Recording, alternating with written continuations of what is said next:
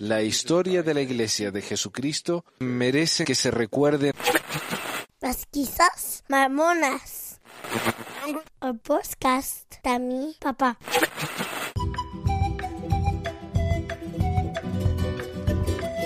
Bienvenidos a otro episodio de Pesquisas Mormonas. Les habla Manuel desde Layton, Utah. Hoy estoy solo hablándoles. A veces pasa, ¿no? Quedamos solitarios. ¿Qué se le va a hacer? Hoy está nevando en Utah, aunque es primavera. Y no para. Pero al menos no hace frío, qué sé yo. Mira, aquí voy a hablar acerca de un libro. El libro El destino de los perseguidores del profeta José Smith. Este es un libro interesantísimo. Es un libro, eh, uno de los libros folclóricos mormones más populares. A cada mormón de Utah al que le pregunté, me dijo que lo había leído. Y según algunos reportes, es el libro más prestado de las bibliotecas de Utah. Y leí por ahí, pero yo no me acuerdo dónde y no lo pude encontrar, que también es uno de los libros más robados de las bibliotecas de Utah. Em, este libro habla del martirio de José Smith y luego dedica un capítulo entero a las terribles muertes y los sufrimientos tortuosos de los hombres que asesinaron al profeta mormón. El libro está basado en declaraciones juradas de supuestos testigos y aunque ninguna de las historias en el libro pueden ser verificadas, el mismo apóstol, por ejemplo, el mismo apóstol mormón Dallin Oaks, ha escrito que los asesinos de José Smith no solamente no sufrieron muertos horribles, sino que fueron en su mayoría hombres de carreras muy exitosas. Pero la gente en la iglesia cree en estas historias sin vacilación. A continuación incluye las dos primeras, los dos primeros relatos de las terribles muertes de los asesinos de José Smith, seguidas de un ensayo en la revista Dialogue sobre la historicidad y significado folclórico de las historias. Ahora, quiero traducir el resto de las historias porque me parecen muy fascinantes y muy interesantes, y lo voy a ir haciendo de a poco en el blog. Si no están eh, al tanto, el blog es pesquisasmormonas.org o pesmor.org y el pesquisasmormones.com es el sitio del podcast o pesmor.com. La primera historia que sale en el librito este acerca de las muertes se llama Un miembro de la turba viene a Utah. Declaración jurada de William H. Chappell, quien ahora reside en Colville, Summit County, Utah, con respecto a un miembro de la turba que asesinó al profeta José Smith.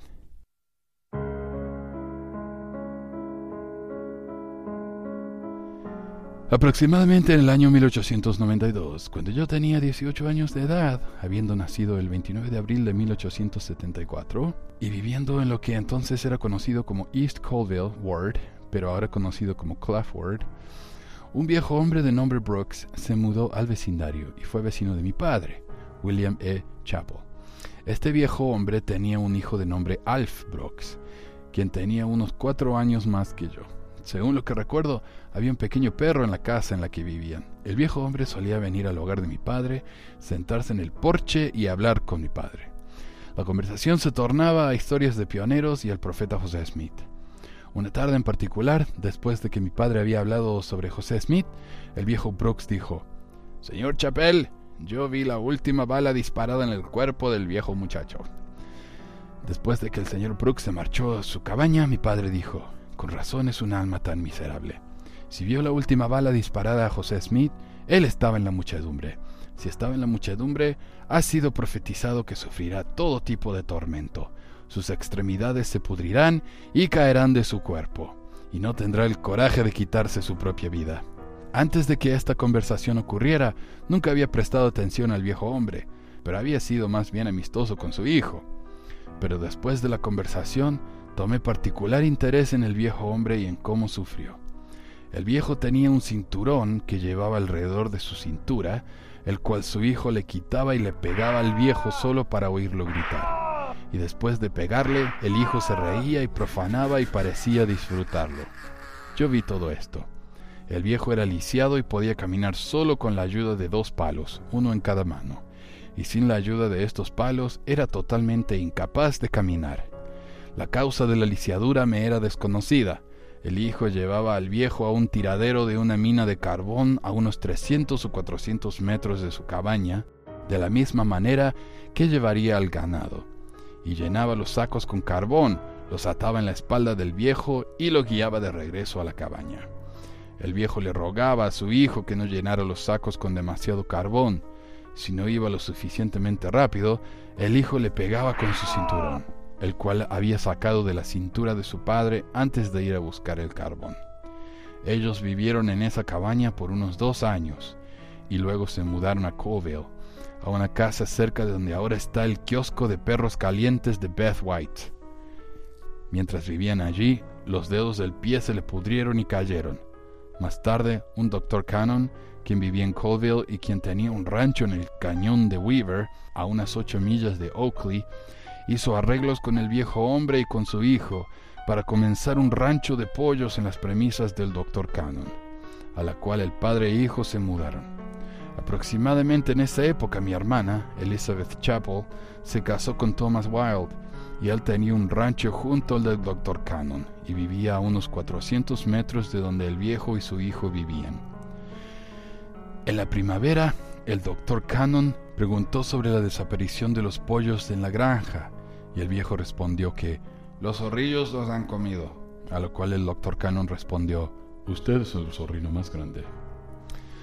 El hijo a menudo dejaba a su padre por tres o cuatro días y a veces una semana entera sin comida. Yo estaba en el rancho de mi cuñado un otoño, en noviembre, cuando cayeron unas ocho pulgadas de nieve. El clima se aclaró a la tarde y bajó hasta cero a la noche. Para aclarar, eh, cero grados se refiere a Fahrenheit y cero grados Fahrenheit son así como 18 grados bajo ceros centígrados. Continuando. Mi cuñado y yo le llevamos al viejo una cobija extra y un poco de comida y también cortamos madera la cual apilamos cerca de la estufa para que pudiera fácilmente mantener prendido el fuego durante la noche, sin tener que salir de la cama. Después de regresar a casa más tarde esa noche, escuché gritos. Desperté a mi cuñado y me dijo, no le hagas caso, siempre grita así. Cuando nos levantamos la próxima mañana miramos hacia su cabaña y vimos que la casa había desaparecido. Inmediatamente nos dirigimos a donde su cabaña había estado y se había quemado completamente durante la noche. Todas las ropas del viejo se habían quemado y todo su cuerpo estaba quemado, de los pies a la punta de la cabeza. Él estaba vivo y yacía acurrucado en las cenizas de la cabaña quemada, tratando de mantenerse caliente. Aseguramos algunas cobijas y con un trineo y caballos lo llevamos a Peoa, donde encontramos a su hijo. La gente de Peoa hizo una colecta y juntaron 5 dólares. Se los dieron al hijo y le pidieron que fuera a Park City para comprar una medicina que le dijeron. Con el dinero el hijo compró licor y se emborrachó y no regresó por cuatro días. El viejo murió el cuarto día después de haberse quemado, antes de que su hijo regresara. Sus restos fueron enterrados en el cementerio de Peoa, el hijo fue expulsado del condado y se dirigió inmediatamente a rumbos desconocidos. Firmado William H. Chappell, Colville, Utah, 6 de noviembre 1848. Yo, Joseph H. Wilde, estuve presente cuando mi hermano, Thomas Wilde y otros llevaron las cobijas a la cabaña para cubrir al viejo hombre, tal como fue descrito en la declaración jurada anterior. El viejo era un usador habitual de tabaco, y en esa ocasión mi hermano había comprado un trozo de tabaco de mascar y se lo dio. El viejo pensó que era un revólver con el que le estaba apuntando y exclamó Por el amor de Dios, no me dispare. Yo era un niño cuando estas cosas pasaron, pero puedo recordar claramente al viejo hombre hablando de José Smith como el viejo Joe Smith. Aunque ese hombre estuvo implicado en el asesinato del profeta José, los santos de los últimos días que residían en la vecindad eran muy considerados y le traían comida y ropa. Y esto es particularmente verdadero de mi hermano Thomas Wilde, quien residía a una corta distancia de la cabaña en la que el viejo hombre, el señor Brooks, vivía. Su hijo Alf Brooks ayudó a mi hermano durante la temporada del corte de heno y cenó en su hogar mientras estaba siendo empleado. Firmado Joseph H. Wilde. Y este es el tipo de historia que incluye este libro, eh, de este calibre, ¿no? gente eh, pudriéndose de a pedazos, quemándose viva, sufriendo, eh, ese tipo de cosas. Y todo porque fueron malditos, maldecidos por eh, José Smith o por Dios o por Brigham Young, depende de la historia, ¿no? Y a pesar de que hay contradicciones, están todas incluidas en el, en el libro esto y no se, la gente no, no ve ningún problema con eso fascinante realmente. Una, una pregunta que me queda de esta historia es cómo puede haberse quemado vivo así, la casa se quemó viva, pero él no. Él todavía siguió. Y la otra cosa es que, oh, al menos por varios días, ¿no? La otra cosa es que el hijo le pegaba con su propio cinto. ¿Y por qué el viejo no tiraba el cinto? Lo, quemaba o algo, ¿no? Ah, él seguía usando oro para que su hijo le, le lo agarrara palos con el cinto. Segunda historia se llama Trece miembros de la turba sufren un destino en común. Y esto es del diario de una señora llamada Martha James Cragen, casada con Isaías, Isaías Cox, nacida el 3 de marzo de 1852 en Mill Creek, condado de Salt Lake, Utah. En octubre de 1862 recibieron una llamada para que fueran al condado de Dixie como pioneros y en mayo, el bisabuelo James Cragen, su esposa Eleanor Lane Cragen y su familia partieron para Dixie. Martha Cox recibió su educación allí yendo a la escuela y trabajando. Ella comenzó a enseñar en 1868 y fue sellada el 6 de diciembre de 1869 en la Casa de Investiduras de Salt Lake por el presidente Daniel H. Wells. Esto es todo lo que aclara el autor de este libro. Ella continuó enseñando en cuanto regresaron de Salt Lake City y enseñó en St. George de a temporadas hasta el 31 de agosto de 1881 cuando llegó a Mary Valley, donde parece que empezó a enseñar de tiempo completo. Y eh, un par de cosas para aclarar. Ella es mormona. Ella es una mujer mormona que fue a enseñar a un pueblo. Ella ya estaba casada cuando fue y era parte de una familia polígama. Entonces esta historia trata de cómo una persona no estaba feliz con ella porque era mormona. Ok, del diario de J.C. Cox, de la señora James Cragen Cox.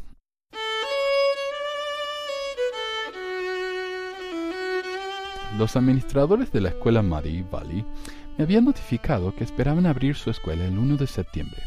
Estuve allí el 31 de agosto. La próxima mañana, después de mi llegada, visité a los administradores en el lugar donde el edificio de la escuela estaba siendo erigida. Me presenté como la propuesta maestra para la escuela. Allí estaba el señor McGuire, el administrador principal, quien era un hombre irlandés muy alto, sentado cuando primero llegué en una piedra que iba a ser usada como la piedra principal del edificio, pero se paró con una pipa de boquilla larga en su boca babiante se quitó el sombrero y se rascó la desordenada cabeza mientras me informó que serían tres semanas antes de que estuviera lista para mí. Le pregunté qué preparaciones eran necesarias para poder estar listos. Dijo que había que terminar la casa y que las paredes solo estaban parcialmente erigidas. Miré a Morgan, el segundo administrador, un hombre con una masa imponente de grasa, músculos y huesos, cuyo trabajo parecía ser traer el material mientras que Jude Perkins, a quien conocía como el viejo residente de St. George, tenía el trabajo de poner el adobe y el mortero.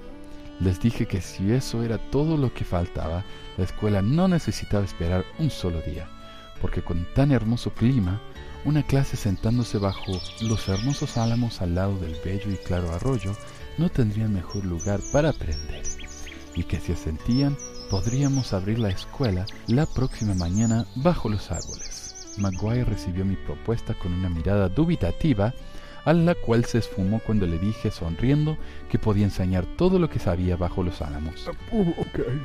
Y así fue arreglado. Un viejo hombre llamado Roscoe tenía una cabaña cerca, justo al frente del pequeño arroyo con un terreno limpio que llegaba hasta el borde del arroyo.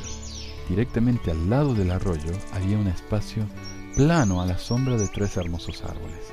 Allí trajeron unos escritorios escolares y el señor Roscoe me prestó una vieja mesa para que yo pudiera usarla. Los estudiantes colgaron sus bonetes y sombreros en un clavo en los árboles, donde yo también me las arreglé para colgar el pizarrón. el cual había tenido desde la vez que lo hice convertir de una tabla de pan para mi primera escuela. Esa tarde, el primero de septiembre, registré a nueve estudiantes. Un afuereño llamado Logan, el otro administrador, quien vivía en un lugar que todavía lleva su nombre, retuvo a sus hijos, no los enviaría a que fuera enseñado por una mormona. Además, la escuela no estaba siendo construida en el lugar correcto, según su opinión. Los administradores me pidieron que lo visitara, lo cual yo hice. Me dijo que no quería que sus hijos fueran, fueran a la escuela porque no estaba en el lugar correcto y que no enviaría a sus hijos tan lejos y que vivía al menos a cinco millas. Pero no hizo ninguna referencia a la maestra. Su saliva, con tabaco cayéndose de su boca y su hediondez eran asquerosos. Y la hermana Wetmore y yo pronto nos retiramos. Sentí que tenía al menos un enemigo mortal en el valle. Él me dijo también que tendría dificultad en recibir mi paga y que sería mejor que abandonara el valle. Yo no tenía miedo. En una reunión en Santo Tomás, en Nevada, llamada por la gente que consideraba las necesidades de la escuela y para hablar del tema de la maestra mormona, se le preguntó a cada ciudadano que diera su opinión sobre la cuestión mormona. Ni la señora Wetmore ni yo fuimos invitadas, por lo que no estuvimos presentes. En una reunión, todos excepto Logan me apoyaron. Un hombre, un tal Jack Reed, un viejo hombre que era respetado en el valle, quien vivía en Santo Tomás, dijo en esta reunión que él era un miembro de la muchedumbre que martirizó al profeta. Tenía unos 50 años de edad en ese tiempo. Dijo que tomó su arma y que orgullosamente marchó a Carthage y tomó parte en el asesinato de los dos profetas.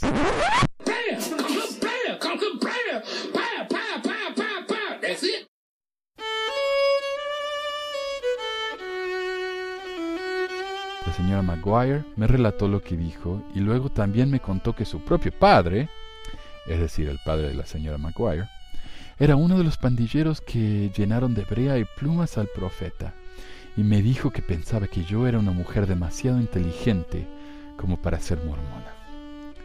Yo estaba viviendo con la hermana Whitmore. Se esperaba que yo ayudara con el trabajo de la casa para pagar por mi cuarto. Hice esto satisfactoriamente, pero me era difícil conseguir comida. Pronto se me acabó la harina y tuve que tomar prestado de mis amigos. Ordeñé las vacas y cuidé la leche para recibir parte de ella. Era difícil para la gente encontrar una manera de enviarme suministros. Hice arreglos con la hermana Whitmore para hacer más trabajos y para que me diera de comer. Hice trabajos muy peculiares, recogí algodón los sábados y dediqué un día de trabajo cortando girasoles. A fines de septiembre oí que Jack Reed estaba sufriendo de una enfermedad extraña. Había enfermado unos pocos días después de hacer la declaración de que formó parte del asunto en Carthage, pero nadie me había dicho nada de su enfermedad hasta que lo oí de uno de mis amigos indios, quien dijo que tenía gusanos en la carne. Estuve determinada a visitarlo si podía y a tratar de verificar la declaración que hizo durante la reunión. El hombre no tenía familia y el señor Maguire era su ayudante. Le pregunté al señor Maguire si me permitiría a mí y a la señora Wedmore visitar al señor Reed. Él dijo que el señor Reed era una visión que a ninguna mujer blanca se le debía permitir observar. Fue, literalmente, comido en vida por gusanos. Sus ojos se habían caído, la piel en sus mejillas y en su cuello se habían caído, y aunque podía respirar, solo podía recibir su alimento por medio de una apertura en su garganta. Y, dijo Maguire, pedazos de carne tan grandes como mis dos manos se han caído de diferentes partes de su cuerpo. La granja del enfermo fue dada a hombres blancos que lo atendieron al comienzo de su enfermedad. Finalmente, cuando no pudieron soportar más la prueba, llamaron a los indios para que le echaran agua en la garganta y le dieran cualquier otra atención que pudieran, y se les pagó con los caballos del hombre enfermo. Cuando finalmente murió, los indios llevaron sus horribles restos por las cuatro esquinas de la cobija sobre la cual había yacido por semanas y metieron eso en una caja que los hombres blancos habían preparado. La cobija fue puesta encima de él y la caja rápidamente cerrada y clavada y bajada en la profunda tumba tan pronto como fue posible. No hubo un funeral. Junto a Reed, el señor Logan estaba flanqueado por otro hombre, un abogado llamado McGarrigle. Yo tenía la idea de que este grupo de enemigos estaba presentando una petición en mi contra porque era polígama. Pero durante la enfermedad de Reed, el tema de los mormones pareció desaparecer. No fue sino por mucho tiempo, algunos años después, que me enteré de la causa del asunto. Uno llamado Jack Longstreet se hizo primer ayudante de Jack Reed junto con Maguire. A estos hombres Reed les confesó que su participación en el asesinato del profeta era la causa de su aflicción. Le dijo a Longstreet, Es la maldición mormona que está sobre mí. No puedo vivir. Debo pudrirme completamente antes de morir dijo que Brigham Young había pronunciado esa maldición sobre toda la turba y que conocía a trece de ellos que murieron de la misma manera en la que él estaba muriendo. Pero había vivido tanto tiempo y había pasado al desafortunado número trece que pensó que había escapado de la maldición. Les recomendó a sus ayudantes a que nunca dijeran nada en contra de los mormones, que fueran sus amigos, de lo contrario dijo, pueden sufrir la maldición mormona. Longstreet le contó a la señora Emma Huntsman, a quien él visitaba frecuentemente, esta confesión de Reed como una advertencia para ella, y declaró que él mismo no se atrevería a levantar una mano contra ellos. Creo que jamás lo hizo.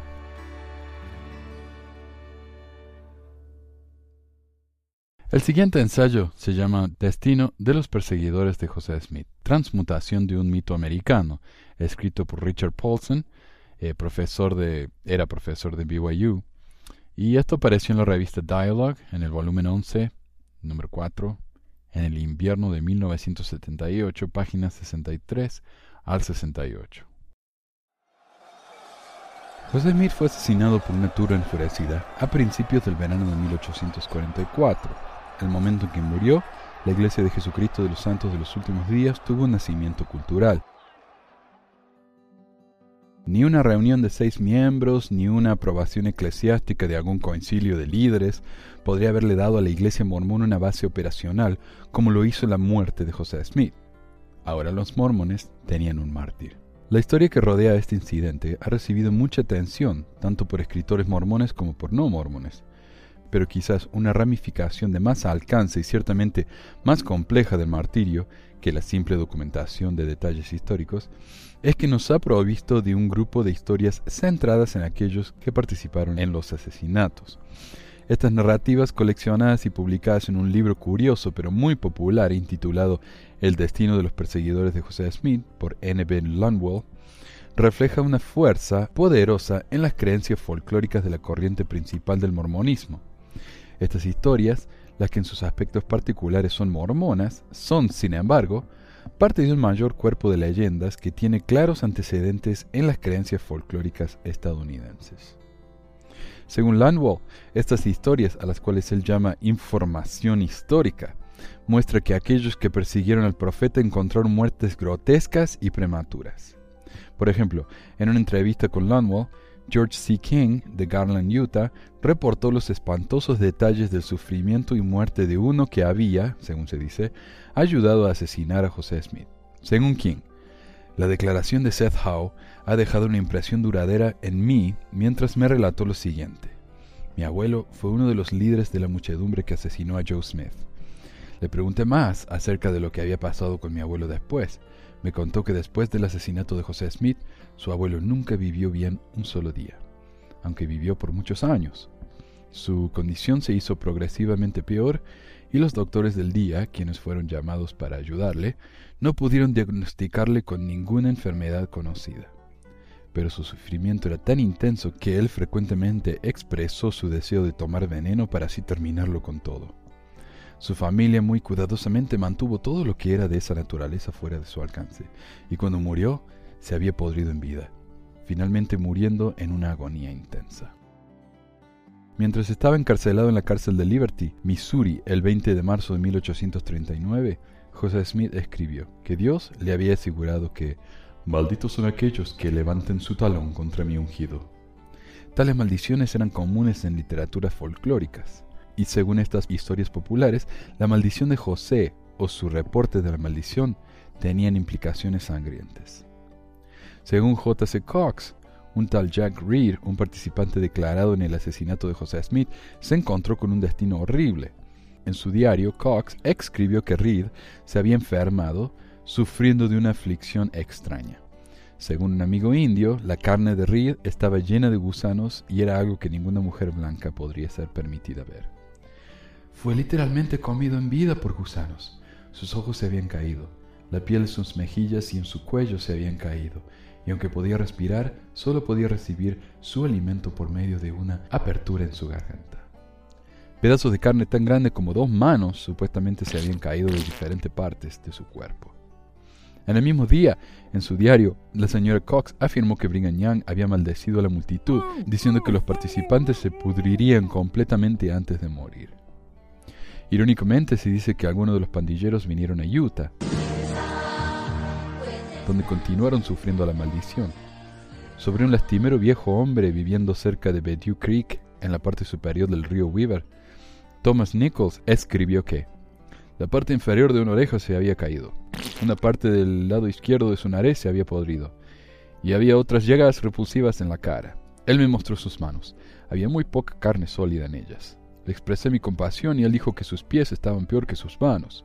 Le pregunté qué había causado su problema y él me respondió, no sé, a menos que haya sido una maldición de Dios sobre mí. Él dijo que algunos hombres le habían dicho que era eso, porque había estado con los hombres que mataron a Joe Smith, el profeta La maldición comenzó a hacer efecto inmediato en algunos de los hombres involucrados.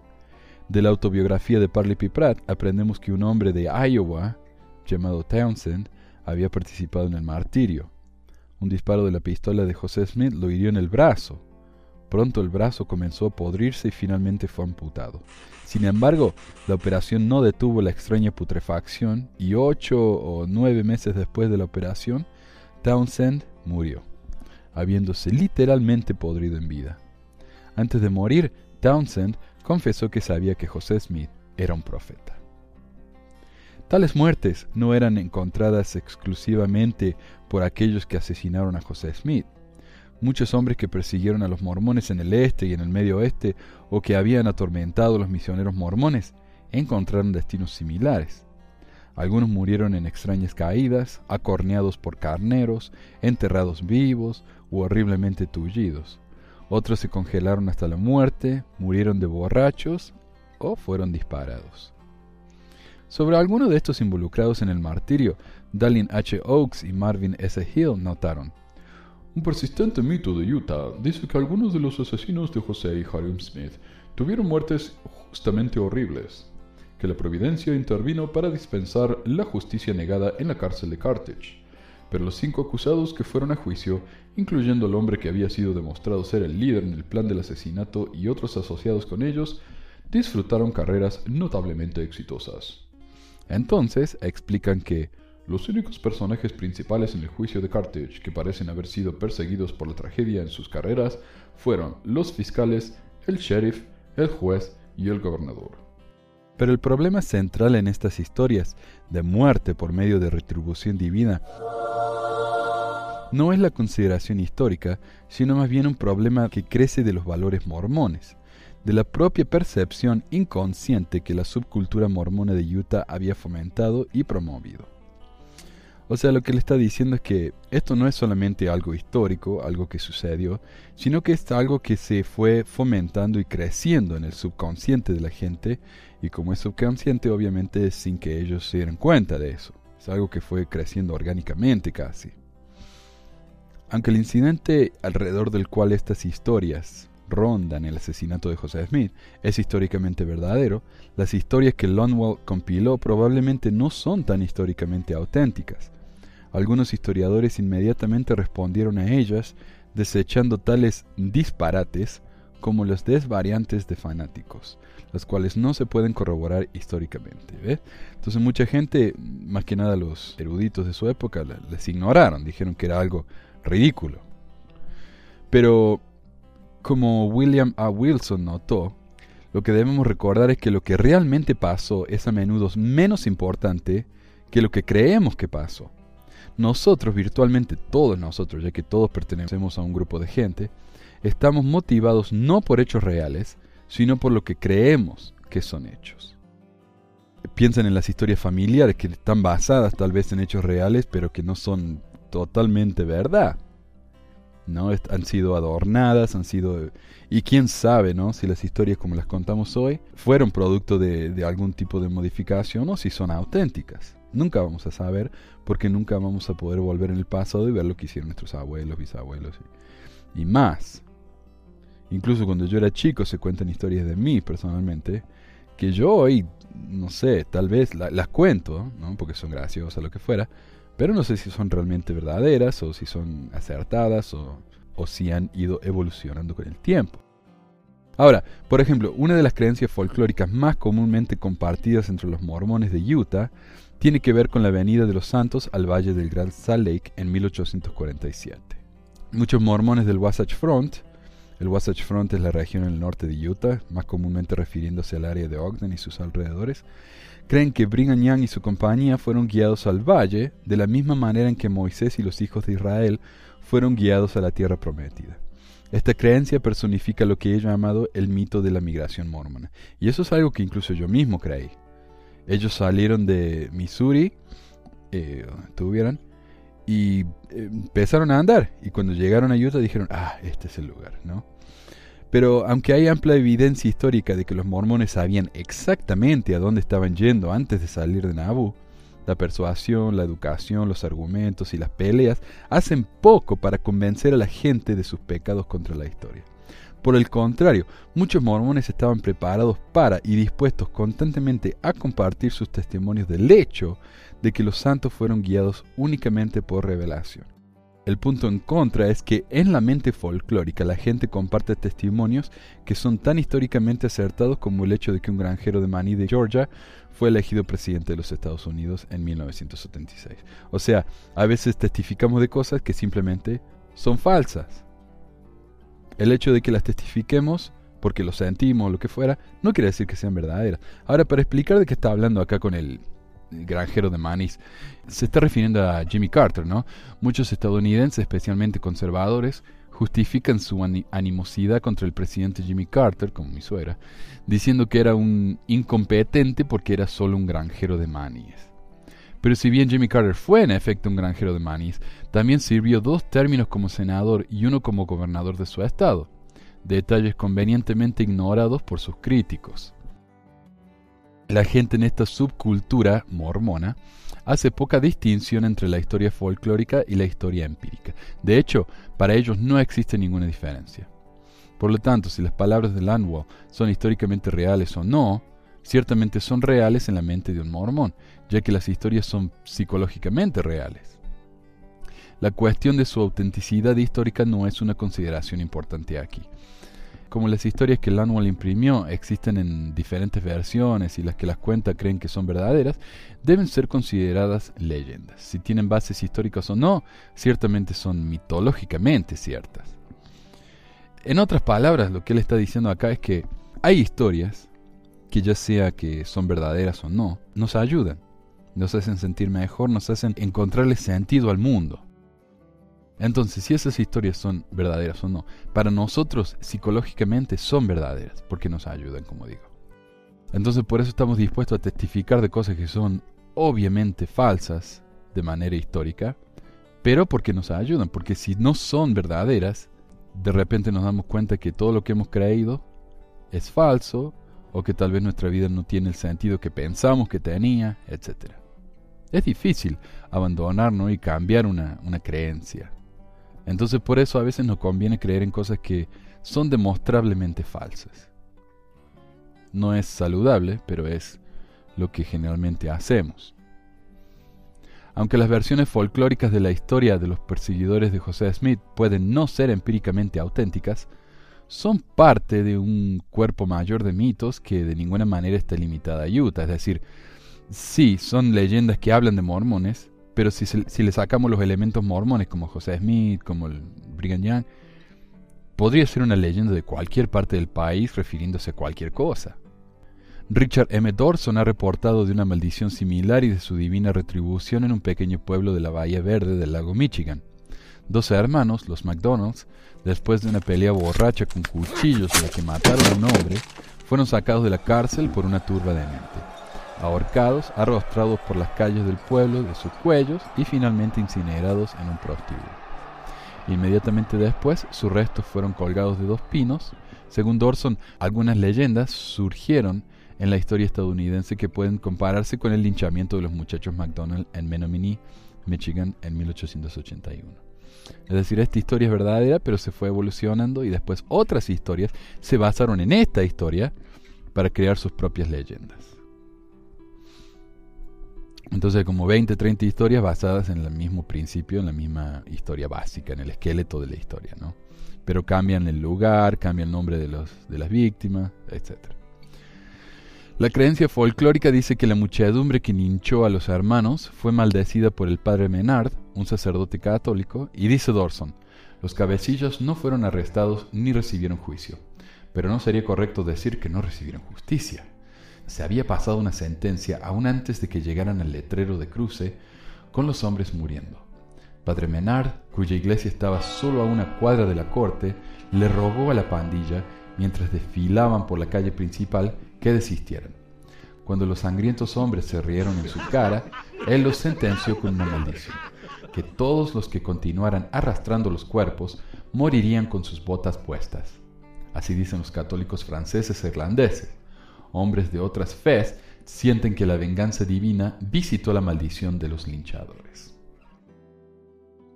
La tradición dice que todos en la turba murieron con sus botas puestas, algunos en manera muy extraña e inesperada. Por ejemplo, Dorson escribió la muerte de un linchador de la siguiente manera. Bob Stevenson, quien proveyó la soga, murió primero a menos de un año del linchamiento.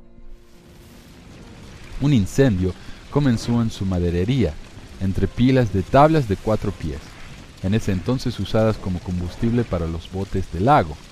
El espacio de un camino de vagones separaba los dos pilares de fuego, cada uno de varios pies de largo. Stevenson quería que sus hombres fueran entre los pilares y los tiraran para así salvar las tablas. Nadie, ni ellos ni Randall, el jefe de bomberos, quisieron entrar a ese infierno. Por Dios, ¿no tienen el suficiente coraje? preguntó Stevenson. Caminó entre los pilares con una manguera. Las llamas volaron enfrente de su cara. Abrió la boca tratando de respirar, pero Stevenson estaba lleno de whisky. Inhaló alguna de las llamas y su aliento alcohólico se prendió fuego. Se incendió como una antorcha humana. Muchachos, estoy acabado, lloró. Hola, quiero hacer una aclaración. Le está hablando Manuel acá desde el futuro. Acabo de escuchar el programa entero y hasta esta parte es bastante dinámica, diría yo, porque son historias. Historias muy fabulosas también, ¿no? Muy, muy jugosas, diríamos. Pero en esta parte en adelante es pura teoría, pura eh, análisis de estas historias y, es el ensayo en sí. Y tal vez no sea tan, eh, tan jugosa de nuevo, es una buena palabra. Pero en lo personal me parece que es un, un artículo muy interesante que analiza la mente del miembro de la iglesia y por qué estas historias son tan populares a pesar de que son falsas y obviamente falsas. Así que yo les advierto, si quieren escuchar hasta acá, me parece muy bien. Si quieren seguir escuchando, me parece incluso mejor. Interesantemente, fue una creencia fundada en el celo cristiano, originado y pasado en este tipo de historia por medio de la tradición oral, en una manera muy similar a las historias sobre los asesinatos de José Smith, pasadas entre los mormones. O sea, siempre era una retribución divina, religiosa, era un católico, era algún cura o pastor que pronunciaba la maldición y la gente sufría a causa de eso. Por ejemplo, este hombre no solamente era un asesino, era un borracho y tuvo lo que se merecía.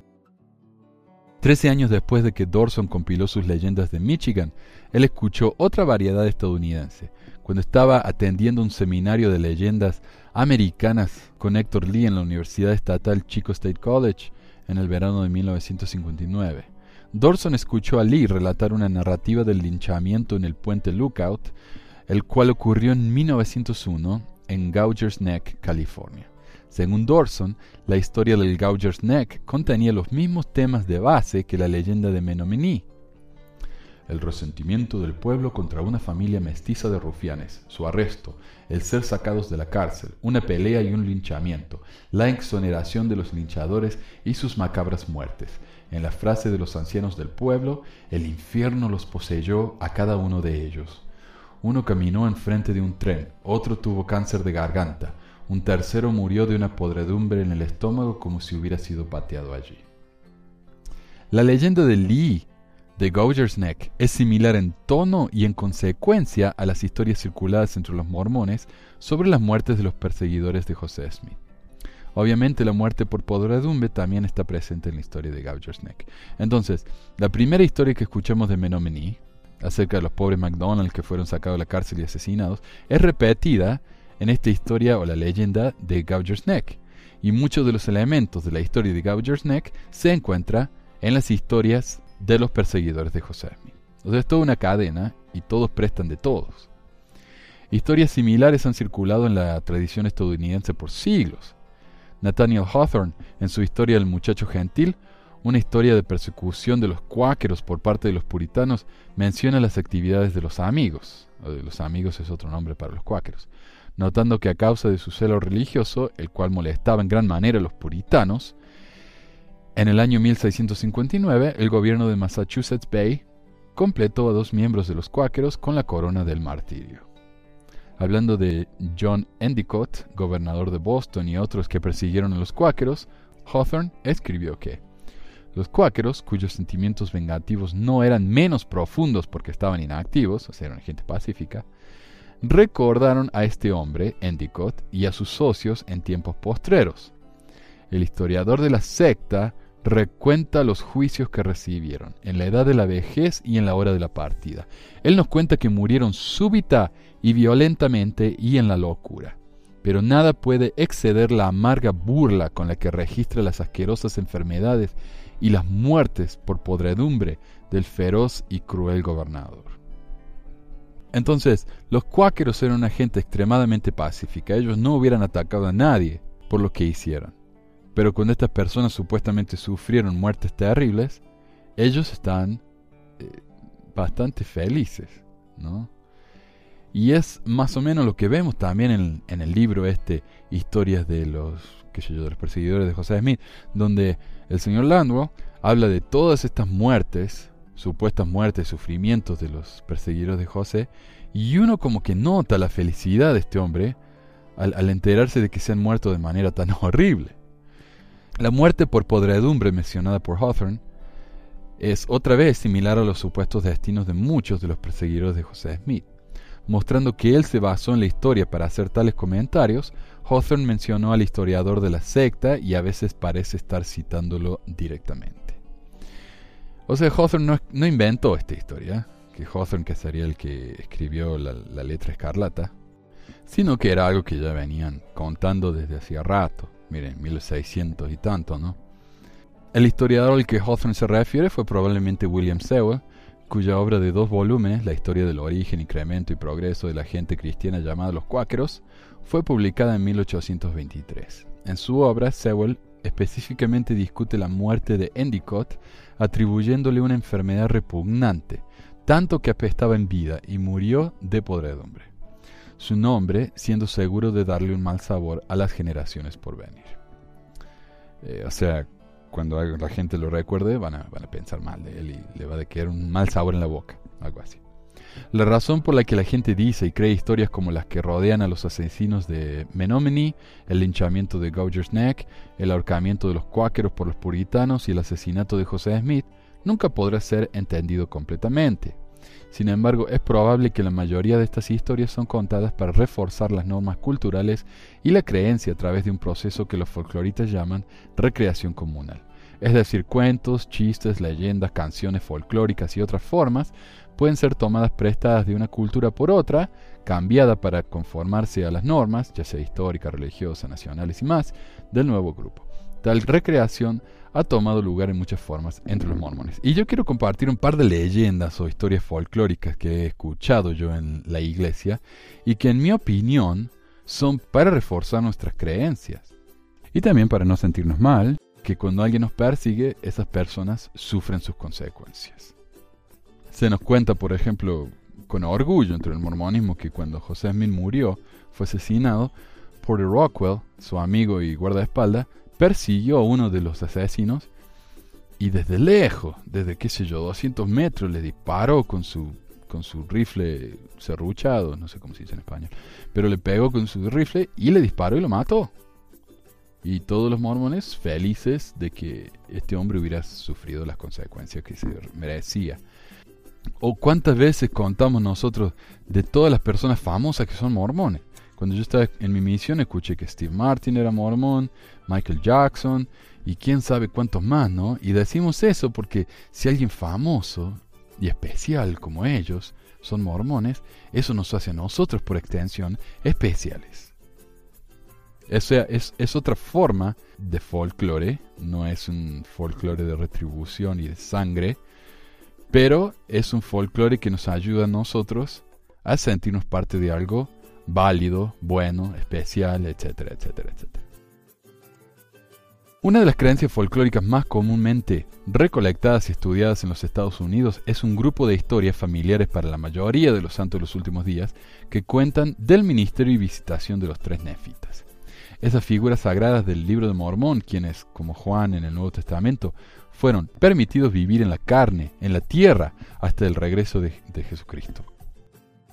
Historias de intervención de los nefitas en los asuntos de los hombres, a menudo en la forma de ayuda para los mormones en necesidad, circulan libremente en la iglesia. Según William A. Wilson, la verdad esencial de las historias de los nefitas yace no en su verdad o falsedad, sino en la visión que le dan a aquellos que las creen. Otra vez, si creemos en los nefitas, nos da testimonio de que no solamente Dios habla con la gente en estos días y que tiene un mensaje para nosotros por medio de estos hombres, sino que el libro de Mormón es verdadero de que todo lo que creemos es real. Y eso es una supuesta prueba de que estas cosas son reales. Y, generalmente es así la historia. Es un amigo de un amigo o el primo del cuñado de mi amiga, de la señora que lava la ropa en la tintorería de la esquina. O sea, nunca es alguien que uno conozca directamente o algo que nos pasó a nosotros. Siempre es alguien más. La visión en el mormonismo es que los santos de los últimos días son la gente elegida de Dios y que Él hará mucho para proteger, auxiliar, elevar y santificar a sus hijos. Y eso es lo que hacen generalmente los tres nefitas, ayudan a los mormones. Y es a los mormones, porque si no tendríamos historias de no mormones de los tres nefitas. Pero no tenemos, solamente de mormones. Entonces, o los tres nefitas solamente ayudan a los mormones, o es un invento mormón. En los años inmediatamente después del martirio, los mormones estuvieron permanentemente a la defensiva. Es entonces posible que los santos adaptaran las instancias y consecuencias de leyendas en la tradición oral, como las contadas por los cuáqueros en las retribuciones de Dios contra los puritanos, a sus propias circunstancias peculiares. Como los personajes indefensos en la frontera estadounidense, las historias de la destrucción de sus enemigos por un Dios protector fácilmente refuerzan la creencia de que los mormones fueron la gente elegida, que el Creador protegería a sus hijos contra los escándalos de un mundo no iluminado, como lo hizo con Abraham, Moisés y Job, y hasta con los puritanos, que en la hora de oscuridad los hijos siempre podrían contar con su padre. Y en parte también estas son las historias que se cuentan los judíos y que permanecen ¿no? en el Pentateuco, historias que para ellos son también algo que les ayuda a, reconocer que ellos están en la verdad, de cómo el ángel destructor los pasó pero mató a todos los demás, ¿no? y cosas así. Por eso todavía festejan el, Passover, no, no sé cómo se llama en español, pero Passover significa literalmente que pasaron de ellos. Entonces todos hacemos esto, todos creemos en lo que nos conviene creer, incluso del nivel de, punto de vista no religioso, sino patriótico, lo que fuera. Contamos historias que tal vez no sean verdaderas, pero que nos ayudan a sentirnos mejor de nuestro grupo, del grupo al que pertenecemos. Eh, en esos días tempranos después del martirio, las historias contadas de las muertes de los asesinos pueden haber tenido un valor práctico desconocido para los mormones modernos. Creaban y reforzaban la solidaridad del grupo cuando se enfrentaron con peligros tanto reales como imaginarios. Pero no explica la popularidad de tales historias entre los fieles modernos. los mormones del siglo XXI, como una subcultura, son probablemente tan conscientes del pasado, no necesariamente del pasado histórico, de sus antepasados como cualquier otro grupo de gente en los Estados Unidos. Ven con orgullo la sangre y las lágrimas de las compañías de carros de mano, las privaciones, los sufrimientos invernales, las persecuciones por turbas y ejércitos, porque a través de todo esto los santos han permanecido. Además, sus obvios atractivos por los aspectos macabros y sensacionalistas de estas historias. Pero las historias oscuras de sufrimiento y muerte que les tocó a los asesinos del profeta afirman a una nueva generación de mormones que el pasado es real, que las consecuencias del martirio tuvieron efectos y repercusiones, que el mundo aún siente y sentirá hasta la tercera y cuarta generación. Y como digo, el, Elder Oaks dijo claramente que estas historias probablemente son falsas, no de manera directa, pero dijo, estos hombres son en realidad, tuvieron vidas muy exitosas. Él lo dijo eso en el 76 en su libro. Mi esposa, que nació en el 80, de adolescente, o sea, en los 90, leyó este libro y lo creyó. O sea que esto es algo que todavía la gente, si uno ve los reviews, como se diría, del libro en Amazon o en Goodreads o uno de esos websites, la gente deja reseñas diciendo que ellos, eh, esto es un testimonio más para ellos de que José Smith fue un profeta. La gente hoy en día todavía cree en estas cosas. A pesar de que el mismo líder de su iglesia dijo, no son ciertas, pero la gente tiene esa necesidad de creer, entonces van a creer. Incluso más importante que la factibilidad del pasado para los mormones modernos es su glorificación, claro, glorificar el pasado. Uno puede creer que el pasado fue real sin sentirse iluminado, pero si uno puede trazar la benevolencia de los actos del Señor entre sus ancestros, entonces el pasado transciende las consideraciones históricas, se convierte en algo milagroso. Dios no solamente habló con algunos de nuestros antepasados, los cuidó, los protegió, les dio pan en el desierto, les dio luz en la oscuridad, todo de manera mágica. Eso me da testimonio a mí de que mis antepasados me están diciendo la verdad porque son mis antepasados y porque me hace sentir muy orgulloso. Es un círculo vicioso. ¿Por qué lo creo? Porque me hace sentir bien. ¿Por qué me hace sentir bien? Porque lo creo. ¿Es histórico? No me importa. Yo lo creo porque me hace sentir bien. Y ahí sigue la, sigue la ronda, no la vuelta. Como mencioné anteriormente, estas historias son contadas y creídas para reforzar una norma cultural. Por lo tanto, al ser contadas, los horrores sufridos por los malvados se convierten en un refuerzo positivo de un estilo de vida introducido el mismo profeta. Y al contarlas, leerlas y creer en las leyendas, el pasado por siempre permanece en el presente. El folclore es una fuerza vibrante en las vidas de la mayoría de los mormones, una fuerza que ayuda a identificar raíces culturales, mientras que ayuda a la gente a lidiar con el presente y el futuro. Y muy probablemente una comprensión de la ética mormona puede mejor ser obtenida a través del estudio del folclore mormón. Los mormones, como otro grupo de gente en este país, han aumentado y adaptado las leyendas de tradiciones tanto orales como escritas a sus propios problemas y situaciones. En este respecto, las peculiaridades de los santos de los últimos días han sido y serán compartidas por otros grupos para explicar, reforzar y defender normas culturales. Entonces no pensemos que los mormones somos o son tan particulares, especiales y únicos.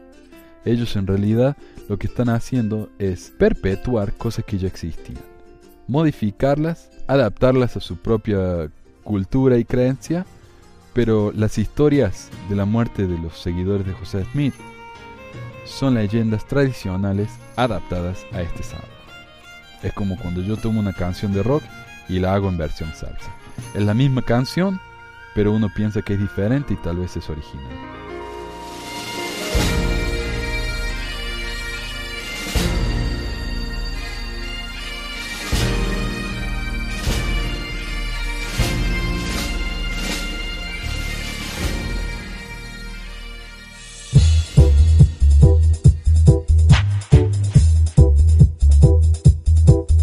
Gracias por escuchar este episodio de Pesquisas Mormonas. No se olvide de visitar nuestro website en pesquisasmormonas.com o pesmor.com y nuestro blog en pesquisasmormonas.org o pesmor.org. También tenemos un grupo en Facebook donde la discusión siempre es animada y si tiene alguna pregunta, comentario, queja o hate mail pueden enviarlo a manuel. Gracias de nuevo por escuchar y hasta la próxima.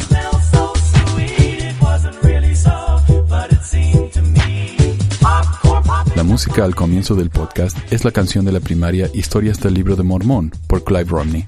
La canción previa a esta es Lo el Profeta por Lex de Acevedo y esta es la versión de la banda Rooster del himno de la primaria Palomitas de Maíz.